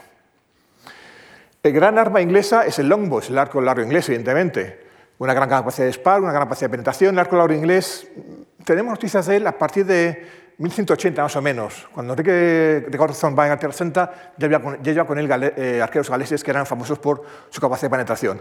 Porque luego se va a desarrollar a partir del siglo XIII y siglo XIV. En, las asís, ordenanzas reales inglesas, de 1285 establece el rey que toda la población inglesa bajo, una, bajo umbral de, de ingresos debe tener y debe saber manejar un arco, un pequeño puñal y una maza, para empezar, y luego eso se refiere al siglo XIV. En el siglo XIV lo que hacen en el, edicto de Winchester, 1383, lo que hace es que además establece un entrenamiento obligatorio. Debéis tener el arco, las flechas, las cuerdas, eh, la maza, la espada, el broquel. El broquel es lo que ven aquí, es el pequeño escudo. que los arqueros ingleses no son gente de pueblo de Sarapada, son gente semiprofesional que tiene su capacete, una brigandina con una cuerda ya metálica y que tienen un pequeño broquel, un pequeño escudo, una espada y luego tienen su arma principal que es el arco. Bueno, pues esa, ordenanza de Winchester establece que el rey monarca, el monarca inglés que todos los arqueros deben entrenarse todos los fines de semana o todas las fiestas, al menos un par de horas cada domingo cada fiesta de guardar. Vas a misa y luego te vas a entrenar al campo, al campo de tiro con tu arco. Eso genera que logres una importantísima masa de arqueros con arcos muy pesados. Arcos, si el arco normal para cazar hoy y antiguamente es un arco de, se, se, mide en libras, es un arco de 40-50 libras, esos arqueros ingleses usaban arcos de entre 90 y 160 libras. Esto quiere decir que si yo abro un arco de 160 libras, estoy tirando de 80 kilos para atrás. Eso impulsa la flecha. Bien, eh, por supuesto, las épocas, ah, no hay arcos de la época, hay arcos del siglo XVI, no arcos del siglo XV que se conserven, se conservan varias, varias puntas de, flecha, que, como las que ven ahí, o como las que ven aquí. Son, son flechas, cada una tiene una visión, pueden ser usadas para, uh, contra infantería ligera, contra infantería pesada, contra armadura, contra caballos. Eso depende, del objetivo, puedes cambiar la punta de flecha. Llevas flechas de, con, varias, con varias cabezas. Bien, la batalla, según estudios varios, varios planteamientos de la batalla, voy a repasar rápidamente por estos dos. Lo que tiene a la izquierda es el, cómo, cómo lo, lo, muestra Turel, ese escritor francés, en el cual tenemos, eh, cuando al final son frenados cerca de Calais, son interceptados por los franceses, al final se planta la batalla, dice, aquí no podemos salir, hay que, hay que enfrentarnos a ellos. Entonces, digamos que los ingleses forman en, con su sistema normal, que eran tres batallas de infantería pesada en línea del centro, flanqueado por arqueros. Lo que hace Turel es que además mete arqueros en el medio. Otros son plantean que simplemente eran todo recto y con una capa de arqueros por delante, sencillamente. hay varias explicaciones de la batalla. Los franceses, hay más, hay más uh, sintonía en sus legisladores, serían dos batallas de infantería pesada que atacarían de frente. El plan original no era este. El plan original, recuerden, que vimos antes, eran tener una batalla de infantería pesada, pero tener caballería que atacasen por los flancos a los arqueros ingleses, que no se va a hacer. Además, los franceses cuentan con, cuentan con arqueros pocos y más ballesteros, a los cuales no les hacen ni caso. Aquí en este son, los, son la, la nobleza joven, la que dice, fuera aquí, me estáis molestando, vamos todos a batalla central, pues vamos todos a por la cabeza, vamos todos a por el rey inglés que está aquí en el centro de la batalla. Esto además aprovechan los ingleses en que es una zona que tiene una ligera pendiente hacia arriba, esto es zona de arriba, esto es zona de abajo, flanqueado por masas boscosas, con lo cual los arqueros pueden apoyarse en esas masas boscosas que les protegen en el flanco. Y además lo que hace el rey inglés, que sabía que iban a atacar a los arqueros, dice, ordena, cuando salen de Harfleur, ordena que todos los arqueros eh, porten consigo una estaca de madera para plantar delante de ellos, para evitar ataques frontales de la caballería. Por tanto, los ingleses, los arqueros, van moviéndose plantando delante de ellos la estaca de madera. Se colocan en dos filas, trastabillados, para que haya dos filas de fuego. Bien, ahora sí sería como sea Curry, el planeta de Curry. Tenemos la batalla pesada inglesa, las alas de arqueros y el plan francés, que al final es un plan bastante directo. Vamos a atacar al centro, uh, la caballería, vamos a hacer lo que podamos con los arqueros, pero atacan de, de prisa y corriendo, sin coordinación, no hay, no hay apoyo, y otra pequeña parte va a intentar atacar la, el tren de suministros inglés. Ven a Enrique V representado, Bien, esto de las vistas este plano está bien, me interesa mucho porque también presenta las zonas topográficas, el topográfico, pero es un poquito discutible. Sobre todo dos cosas, eh, los números, que son números a, mi gusto demasiado abultados de los franceses, y luego que hay unas cosas que, no tienen en cuenta. Bien, empezaron los ingleses, sabemos por las crónicas también, empiezan con una noción de, de dominio, una noción de dominio aquí arriba, el día 24 de octubre, el día 25 de octubre, los franceses están aquí detrás, aquí abajo, no atacan, dicen, bueno, no pasa nada si no atacamos, van a seguir, cuanto más tardemos, me van a, llegar más, me van a seguir llegando más refuerzos, más refuerzos, más refuerzos franceses. Por tanto, voy a esperar. Al final, a Enrique V le interesa que haya provocarles y que la, batalla, la, batalla, se, perdón, la batalla se establezca ya. Con lo cual, lo que hace Enrique V es adelantar las filas y adelantar a los arqueros y lanzar antanadas de flechas que provocan el ataque precipitado de la caballería que está bien formada francesa. Esta caballería francesa se ataca de forma precipitada, ataca directamente contra los arqueros que tienen protegidos por las uh, filas de, palos, son masacrados y esto hace que vuelvan hacia atrás y vuelvan hacia atrás atropellando a la infantería que estaba avanzando. Y todo esto, el día anterior había llovido, con lo cual todo esto es un, barrizal directamente. La, infantería pesada francesa que está cargando con 30 kilos de armadura, está avanzando sobre Barizal, de la noche anterior y la pisada de los caballos. Bien, la segunda fase es que al final logran chocar con la vanguardia inglesa, los arqueros pueden girarse un poco, seguir disparando y al final se luchan, se mezclan en la pelea cuerpo a cuerpo. Los arqueros tengan en cuenta que un arquero inglés en campaña llevaba, vamos a llevar, eh, tenemos que ir, llevaba dos sacos como este. Son dos sacos que son para alojar 24 flechas cada saco. O sea que una campaña se suponía que tenías que apoyarte, tenías que apañarte con, 48 o 50 flechas. O si las pierdes, tu problema, o las vas haciendo por el camino o las recuperas del suelo, que las puedes recuperar del suelo, si has vencido, pues las, luego sigue copiando. Y de hecho hay batallas, como también pasó aquí en Agincourt, en que se quedan sin flechas. Y cuando se quedan sin flechas, estás muy cerca, pues puedes lanzarte a cuerpo a cuerpo. Y son combatientes hábiles, o sea, no, es es, no puede ser uno contra uno, pero cinco contra un caballero sí pueden hacerlo. Además, tienen espadas y tienen mazos, mazos de batalla, los arqueros. Bien, el caso es que se mezclan en la, en melé central, la melé, la nobleza que iba encabezando eso queda eh, rodeada por todos los flancos, además de haber sufrido el efecto de fuego de los arqueros ingleses y al final caen desbandada y al final todo el ejército se va desbandando. Es otro tipo de explicación, básicamente es un mismo plan, que la, la infantería inglesa va avanzando, arqueros a los lados. Hay una crónica que dice que Enrique V también manda a un grupo de élite de arqueros para atacar desde detrás o desde un flanco a, las tropas francesas que también provocan que estos ataquen directamente. No saben, saben dónde salen las flechas y al final eh, se lanzan directamente sin estar preparados.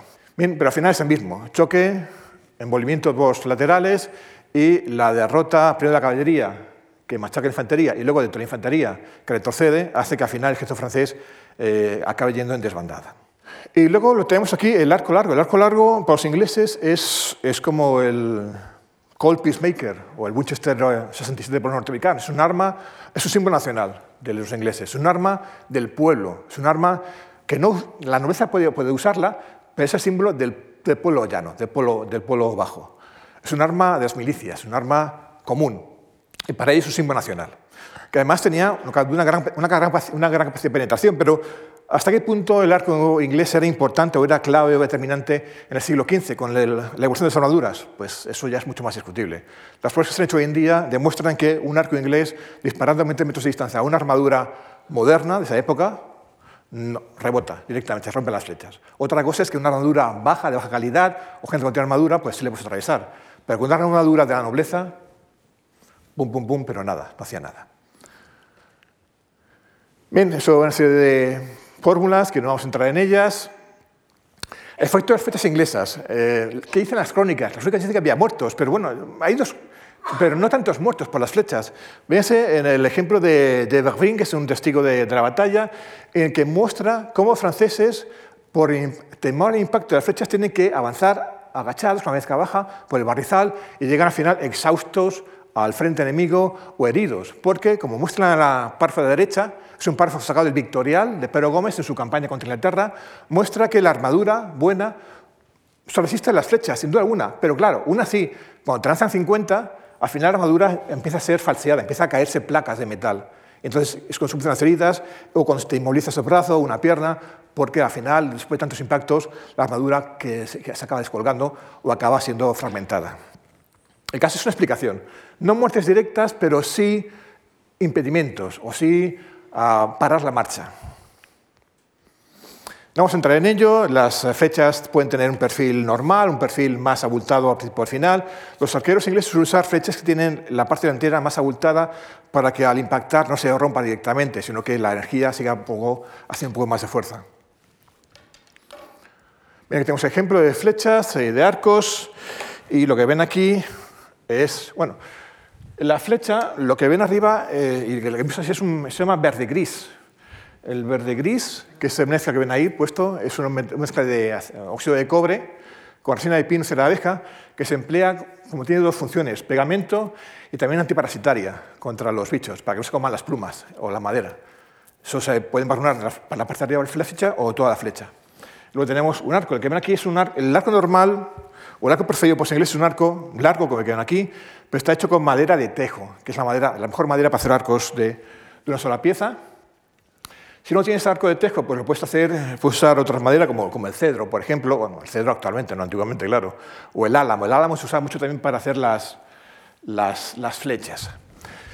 ¿Y cómo se carga? Bueno, pues eh, si eres muy fuerte, pones la punta en el suelo, y a pulso doblas la madera. Yo no soy tan fuerte, esto es un arco de 70, 75 libras. La forma más fácil de cargarlo es con una cuerda, una cuerda cargadora, que todos debían llevar. Un arquero inglés debía llevar una cuerda cargadora, debía llevar tres cuerdas de arco, que esas cuerdas de arco ya las llevaban bajo el sombrero, para que la grasa del pelo engrasase la cuerda, no se, no se partiese. Además, tengan en cuenta que estamos en octubre, hay lluvia, las condiciones no son las óptimas para, para un arco. Estos son 70, 70 libras, es, es, una pieza de madera, es un palo de madera. La, la, ventaja que tiene el arco, el longbow inglés, es que son arcos muy potentes. Estos son solamente 70 libras. Ellos disparaban con 100, 130, hasta 150 libras de potencia, disparando este tipo de flechas. Y otra ventaja es que son muy baratos de hacer si tienes madera de tejo. Inglaterra se va a quedar sin madera, de tejo fácil, eh, rápidamente.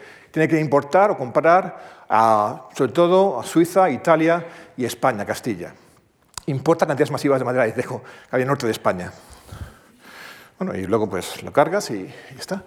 Esto es un arco de 90 libras, eh, para 70 libras, que puede hacer esto. Un arco de 120 ya tienes que hacer otra posición de las piernas, usar el músculo de la espalda, pero el arma es esto, es un trozo de madera con una cuerda. Ese es el arma milagrosa de los ingleses. Bien, tenemos una serie de técnicas de tiro, Eh, la tripa y el vientre, bueno, no vamos a hablar de ello, son cosas de eh, la, espalda, la madera de tejo, lo que tiene es que la parte fuera de la, parte exterior de la madera de tejo es una, zona muy flexible, la parte interna, lo que se llama la tripa, es una madera más dura, con lo cual tiene una buena capacidad de reflexión y expansión. Y lo que ven aquí lo he puesto porque es un arquero del siglo XV, pero me ha hecho gracia porque ven cómo los dos colores de la madera. La madera de afuera tiene un color diferente a la madera interna. El mismo palo, es un trozo de palo, es un trozo de tronco, un árbol joven, que se puede, se puede dividir ese tronco en tres o cuatro partes y de un solo, tronco puedes hacer cuatro arcos en dos días. Es una gran ventaja. Esto se tarda en hacer dos, tres días un arco compuesto mongol, un arco compuesto turco, que son mucho más eficientes, mucho mejores a nivel técnico, pueden hacerse entre seis meses y un año. Esto, tres días. Una vez que tenéis la madera de tejo seca después de un año, claro, pero una vez que tienes la madera de tejo seca, lo haces el arco en tres días. Por lo tanto, puedes hacer muchos arcos, que eso te interesa, tener una gran masa de arqueros, una gran masa de, flecheros, de flechas. Bien, la gran competencia es la ballesta, que tiene un ritmo, un ritmo de tiro más, más lento, pero que a corta distancia también es muy interesante, pero tiene que ir protegida por paveses, si no son fácilmente son objetivos fáciles de los arqueros franceses. Luego tienes la armadura. La armadura ha ido evolucionando de esa cota de mallas que habíamos visto en el siglo XI, siglo XII, siglo XIII, Hastings en las navas, pasamos a cotas de placa, piezas de metal cada vez más grandes que te van cubriendo primero el torso, luego el torso y la espalda, perdón, y luego también la cintura y las piernas. Y luego se, se une al capacete, claro, que ven ahí, ese capacete que ven ahí, tiene la forma de pico para, y todo esto además está con, en ángulos para que las flechas reboten, tanto en la, tanto en la cabeza como, en, el, espaldar. Y lo que ven aquí, esto es muy típico de las armaduras siglos 1390, 1430, se pone porque las flechas tienen mala costumbre de seguir rebotadas. Entonces, eh, si tienes un marco, en vez de que la flecha salga rebotada hacia tu cuello, sale rebotada hacia afuera, pero no se queda clavada bajo tu uh, cimera. Bien, aquí tenemos eh, una serie de armaduras. Lo que ven aquí, si tenemos armaduras inglesas, tienen que leer los trabajos de Tobias Capwell, que fue hasta hace un mes el conservador, el conservador de la colección Wallace en Londres, que tiene tres libros magníficos sobre armaduras inglesas del siglo XV. Esto es parte de su primer libro, y él habla que hay un estilo inglés de armadura. ¿En qué se distinguía del estilo italiano-francés? Que era un estilo inglés adaptado a su forma de combatir, a su forma de combatir de infantería pesada a pie, con lo cual estás todos más protegidos. En vez de tener que preocuparte por dejar zonas descubiertas para poder montar a caballo, tú no te preocupas. El caballo solamente lo usas temporalmente para desplazarte. Tú combates a pie, con lo cual toda tu parte inferior de las piernas debe estar protegida. Con lo cual hace que la zona de las faldas, este, este, este faldar, pues aumente y se, van, y se vaya hacia abajo y aumente en general toda la protección del, caballero y también refuerzan las zonas de, eh, posibles de débiles, que son las zonas de las axilas, la antepierna, zonas forzadas. Otro tipo de armadura que no es de placa grande, sino de placas pequeñitas, la brigantina que ven aquí abajo, también tiene un gran desarrollo, siglo XIII hasta, hasta siglo XVI, tiene una, evolución. Son pequeñas plazas de metal sobre una, capa de cuero que te la pones. Aquí tenemos una Jorge, que también es siglo XV. Mira, mira, peña, de las armaduras. Consecuencias. Bien, buena parte de la nobleza francesa cae o muerta o capturada. Por cierto, no hemos, no hemos hablado, pero lo haremos al final. Em, sin, embargo, Enrique V, esta batalla no va a ser el punto final de la campaña. Tiene que seguir luchando. Va a luchar de tres años más, capturando de forma sistemática fortalezas en Romandía para hacerse contradictorio.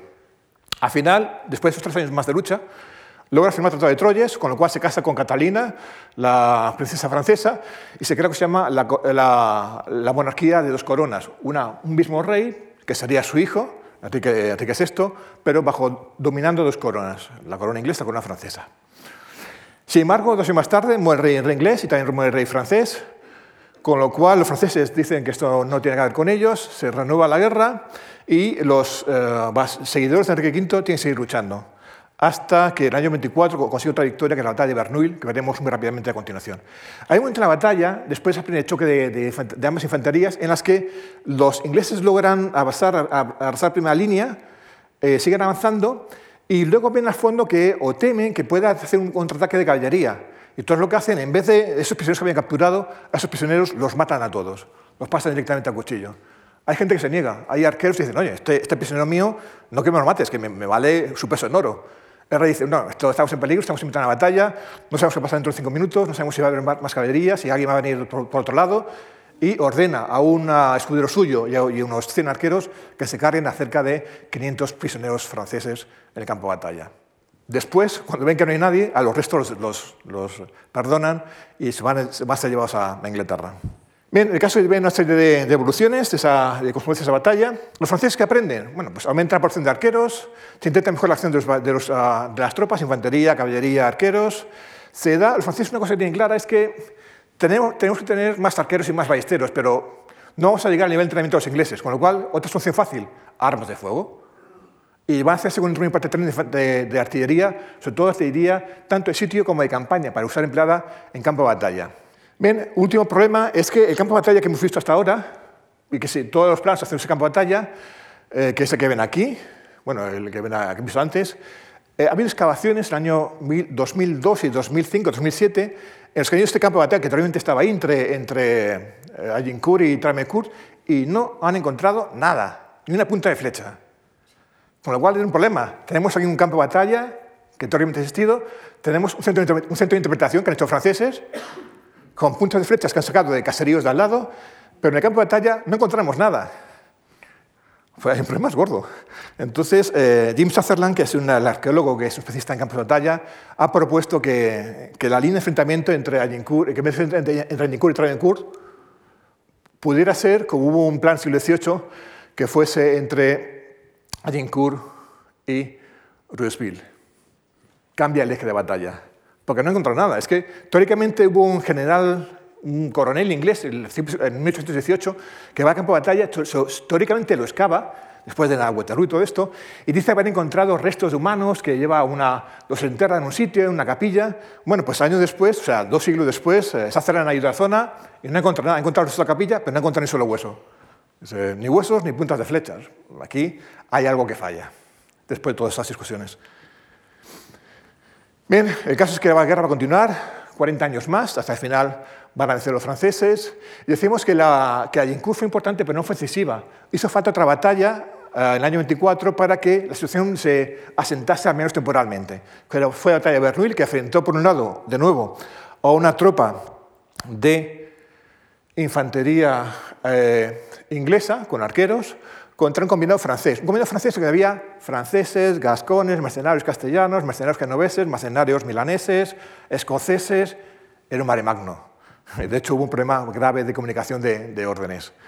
El caso es que la caballería pesada milanesa es una caballería que está muy reforzada, las flechas no hacen ni el más mínimo impacto, logran derrotar al flanco de los arqueros ingleses y en vez de dar la vuelta y atacar a los franceses a los ingleses por la espalda, se dedican a intentar saquear el campo de, de procedimiento inglés, las tiendas inglesas.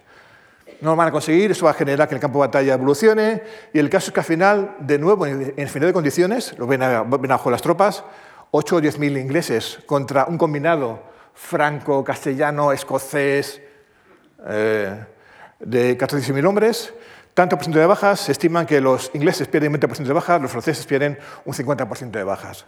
Fue como un segundo Agincourt, apenas uh, nueve años más tarde. Bien, el impacto, el impacto de la batalla. Bien, es una batalla icónica, no cabe duda. Uh, por la victoria frente a números superiores, aunque eso depende. Según Ancurri fueron 9.000 contra, 9 contra 12.000, otros fueron, marcan 6.000 contra 36.000, o sea que hay una amplia variedad de miras pero cada duda que llevan en infinidad de condiciones. Una batalla icónica también por el arma, el arco largo, es el símbolo de batalla de, de, de o de Poateo de Crecy, el arma del pueblo. Es también icónico por el rey Cadidera, un rey que eh, al líder a la cabeza de su pueblo en primera línea de batalla combatiendo contra el enemigo. Y que conforma a cabo una memoria, una memoria que se va escribiendo en ese mismo momento. Lo que ven aquí, lo que ven es el carcel de Enrique V, que evidentemente no está ahí y hizo antes el profesor Quesada menciona ello, una película que se hace en el año 44, en plena Segunda Guerra Mundial, se hace para levantar el ánimo inglés. ¿A qué recurrimos? Recurrimos a Agincourt, a la memoria de la victoria del pueblo inglés resistiendo frente a la adversidad de los enemigos superiores. Batalla icónica, pero no decisiva. La memoria pues, se relaciona con el pueblo inglés, conforma carácter nacional y eh, acto seguido se crean dos canciones una, canción de Navidad, se llama canción de Navidad porque tiene ritmo, pero no por ser una canción de Navidad, que se llama la canción de Navidad de Agincourt y la banda conquista de Francia. Si meten en YouTube, si meten en YouTube Agincourt Carol podrán ver esa partitura cantada, eso se puede consultar. Un siglo más tarde, siglo y medio más tarde, Shakespeare hace Enrique V, una obra famosísima, y siglo más tarde, uh, Lawrence Oliver hace la película Enrique V, que también es otro símbolo nacional. Esto tiene muchas repercusiones, eh, ven la, la, portada, ven también lo que comentó el profesor Quesada. Aquí Oliver intentó hacer, una, esta es una fiel recreación de la armadura que tiene Enrique V sobre en las miniaturas y en la, en la tumba, pero sin embargo te hace esto te pone una armadura a un caballero subiendo con grúa. Esto es totalmente inventado. O sea, los caballeros podían combatir, luchar, guerrear, eh, correr en armadura. Que, bueno, pues es una, unas cosas que hacen a, uno, a veces las películas que se toman demasiadas libertades. Luego habrán visto seguro la, la, película de Kenneth Branagh con una banda sonora impresionante. Si no han oído, merece la pena. Una, una, gran discurso también final, en otro contexto diferente, eh, claramente, digamos, eh, político y muy diferente. Y luego la última presentación que es, bueno, a mí me da un poco de urticaria, pero bueno.